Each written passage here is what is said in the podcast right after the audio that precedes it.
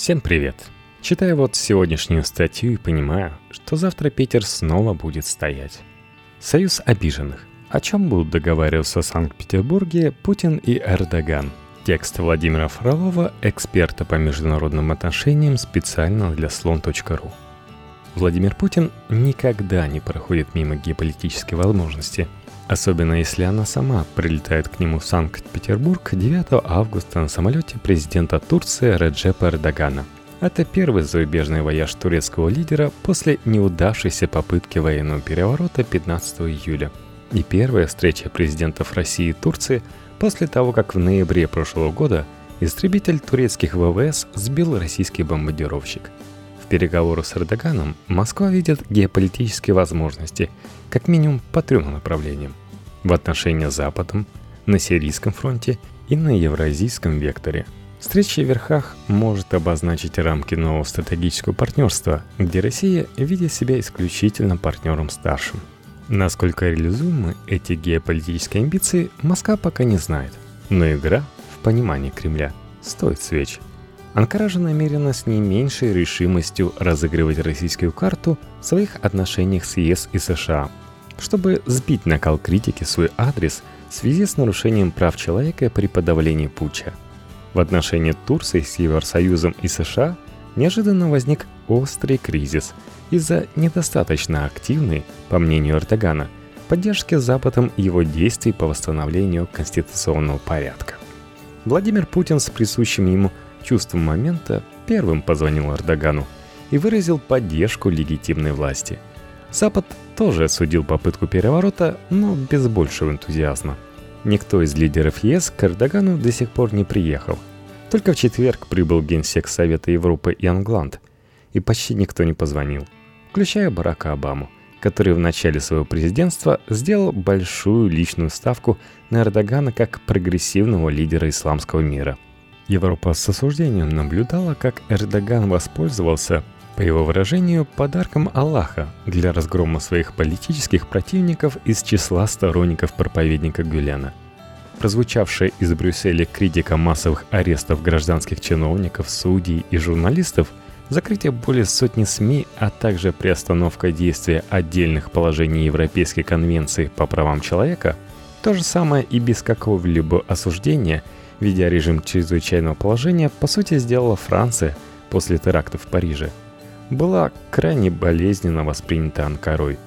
Эрдоган обвинил страны Запада в отсутствии солидарности с Турцией и излишнем беспокойстве судьбами мятежников, а не турецкой демократии. В США возник еще более острый конфликт, ведь главным заговорщиком был объявлен проживающий в штате Пенсильвания проповедник Фетхулах Гюлен – которого Эрдоган, не утруждая себя доказательствами, потребовал выдать турецким властям. Американцы дали понять, что это маловероятно. Ситуацию усугубили заявлением высокопоставленных американских военных, выразивших обеспокоенность арестами тех турецких генералов и офицеров, с которыми американцы тесно сотрудничали в операциях против ИГИЛ в Ираке и Сирии. Не исправил ситуацию и госсекретарь Керри, который, превысив свои полномочия, пригрозил Анкаре исключением из НАТО в случае продолжения репрессий. Такого механизма в НАТО не предусмотрено.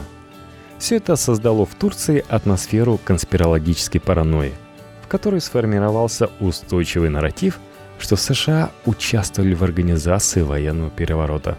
70% верят в это.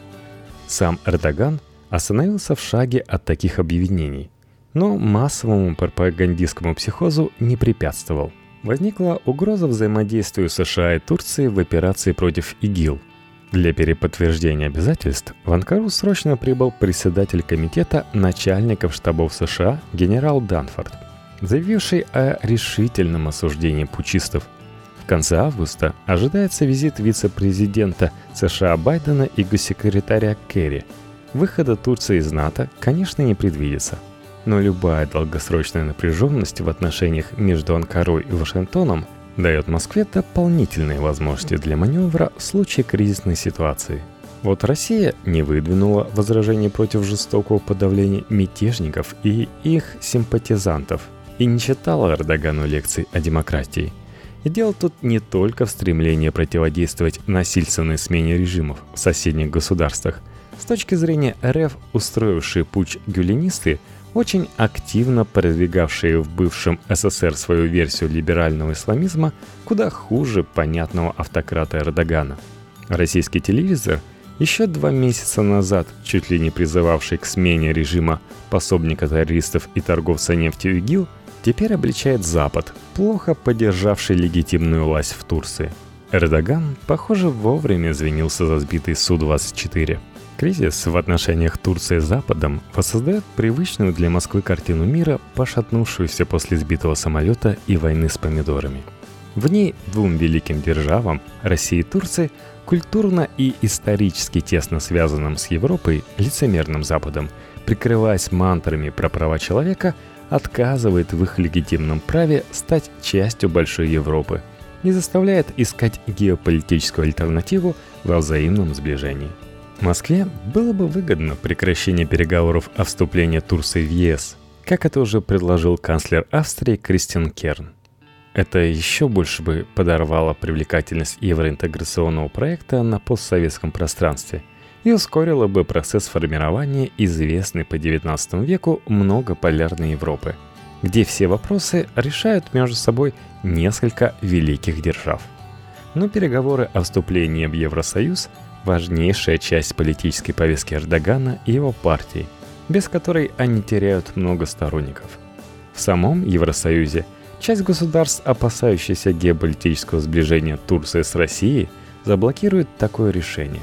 Москва, вероятно, приветствовала бы усиление евразийского вектора в политике Турции – Анкара же анонсировала намерение повысить свой уровень отношений с ШОС, с партнера по диалогу до статуса страны-наблюдателя. Но это символический шаг, а сближение с ЕАЭС, как предлагал президент Казахстана Нурсултан Назарбаев, невыгодно самой Москве. Сильно ухудшить отношения с Европой мог бы коллапс соглашения Турции и ЕС о репатриации сирийских беженцев, достигнутое усилиями канцлера Германии Ангелы Меркель в марте этого года – Анкара понимает важность этой сделки для ЕС. Количество беженцев, прибывающих в Грецию, сократилось до 89 в месяц по сравнению с 1740 до соглашения и использует его как рычаг давления. Эрдоган заявил, что Европа не доплачивает Турции за размещение беженцев, потребовал повысить размер компенсации с 3 миллиардов евро до 6 миллиардов. А министр иностранных дел Чавушоглу пригрозил выходом Турции из соглашения – если ЕС до середины октября не предоставит безвизовый режим для турецких граждан. Скорее всего, шантаж Эрдогана сработает. Евросоюз пойдет на уступки, например, по увеличению размера компенсации. Введение безвизового режима, что создает в ЕС, в том числе и в Германии, большие политические проблемы накануне важных выборов, рейтинг Меркель продолжает падать. Видимо, удастся согласованно отложить, так как Турция – еще не выполнила полностью согласованный план действий. Сдержанные заявления министра иностранных дел Германии Вальтера Штайнмайера переводят проблему в техническую плоскость. Сильное раздражение в Евросоюзе вызывает планы реанимации проекта газопровода «Турецкий поток». И не только потому, что он вместе с «Северным потоком-2» обнуляет транзит российского газа через территорию Украины, лишая Киев 2 миллиарда в год транзитных платежей, но и потому, что может подорвать европейскую стратегию диверсификации поставщиков газа через создание южного газового коридора для транспортировки в Европу в 2020 году азербайджанского газа с месторождения Шах-Денис. Однако перспектива реализации турецкого потока все же не очевидна. Ключевая проблема – где и как газопровод выйдет на территории Греции. Обсуждается проект «Посейдон» – морская часть интерконнектора Турция, Греция, Италия – остается нерешенной.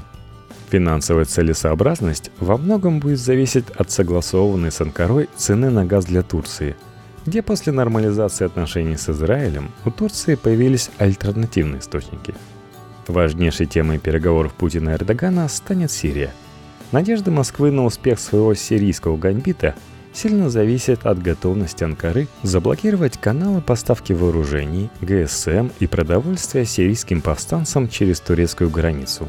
Москва свои пожелания до турецкой стороны довела, проинформировав о гуманитарной операции в Алеппо и выразив надежду на изменение позиции Турции. Ранее глава МИД РФ Сергей Лавров прямо увязал перспективы восстановления отношений с Турцией с изменением в позиции Анкары по Сирии и отказом от поддержки радикальных исламистских группировок. Но и Анкаре есть что предъявить Москве. Эрдогану нужны гарантии отказа РФ от военной и дипломатической поддержки сирийских курдов из Демократического союза Курдистана, политического прикрытия террористов из Курдской рабочей партии. И надо сказать, что в последнее время Москва перестала призывать к признанию курдов. Стороной внутрисирийских переговоров, а лидер ДСК «Муслим» даже заявил о том, что сирийские курды не будут настаивать на автономии своих районов – Достаточно, мол, просто децентрализации. Пока в действиях Турции на сирийском направлении больших перемен не замечено. Поддержка боевиков продолжается, в том числе туркманов в Латакии. Цели Эрдогана по Сирии не изменились.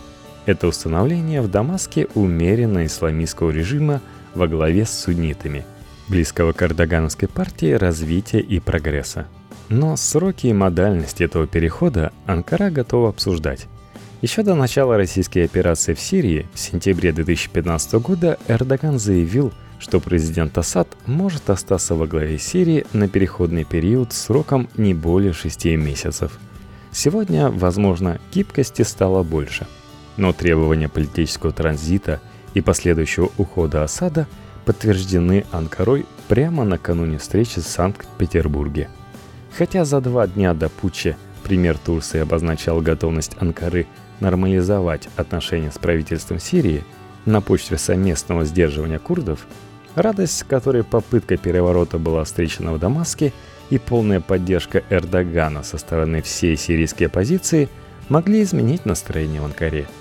Мощная турецкая поддержка успешного контрнаступления позиции в Алеппо посылает четкий сигнал, что полностью бросать своих клиентов в Сирии, несмотря на временную дезорганизацию каналов поддержки – Ареста ряда кураторов в армии и разведке Анкара не собирается. Вооруженная сирийская оппозиция нужна Турции как инструмент сдерживания сирийских курдов. Наверное, возможно негласная договоренность с РФ о разделе сферы влияния на севере Сирии с выходом на понимание, какие оппозиционные группировки не являются террористическими и заслуживают, возможно, даже совместной поддержки для политического урегулирования в Сирии – Провал военного переворота в Турции и последовавшие за ним чистки военной верхушки ослабили ограничения на сирийскую политику Эрдогана. Именно военные несколько раз удерживали его от прямого вооруженного вторжения на север Сирии. Сегодня Анкаре явно не до вторжений. Но что будет завтра, неизвестно. При этом политическая поддержка Эрдогана среди умеренных исламистов в Сирии и в других странах Ближнего Востока после неудавшегося путча только возросла. Это создает стимулы для будущей экспансионистской политики Турции в своем ближнем зарубежье, в том числе и для внутриполитической консолидации вокруг Эрдогана в самой Турции. Что-то чересчур серьезные вести с полей получились, обещая, что больше такого не повторится.